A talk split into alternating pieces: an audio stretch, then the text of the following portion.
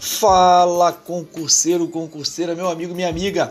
Aqui quem fala com você mais uma vez é o professor Ronan Pontes. E nesse podcast nós vamos tratar da disciplina Direito Constitucional e abordaremos os artigos 1 ao 4 da Constituição, onde a gente encontra lá no artigo 1 os fundamentos da República, onde nós temos ali o primeiro, a soberania, o segundo, a cidadania, o terceiro, a dignidade da pessoa humana, o quarto, os valores sociais do trabalho e da livre iniciativa, e o quinto, o pluralismo político, onde nós temos o recurso mnemônico soci de vaplu.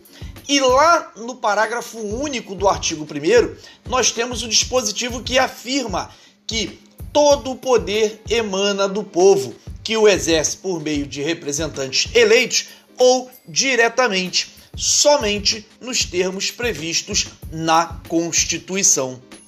Nós vamos falar agora sobre o artigo 2, que fala dos poderes da União. São eles o poder legislativo, o executivo e o judiciário. Todos eles são independentes e harmônicos entre si falaremos agora sobre os objetivos fundamentais, que são normas de eficácia limitada, definidoras de princípios programáticos. E eu dou uma dica para você: são verbos no infinitivo que costumam ser trocados pelas bancas por substantivos. Vamos falar aqui sobre cinco tópicos dos objetivos fundamentais que são importantes para a sua prova. Número 1, um, construir uma sociedade livre, justa e solidária. Número 2, garantir o desenvolvimento nacional. Número 3, erradicar a, a pobreza e a marginalização. Número 4, reduzir as desigualdades sociais e regionais. Número 5, promover o bem de todos sem preconceitos de origem, raça, sexo, cor, idade e quaisquer outras formas de discriminação.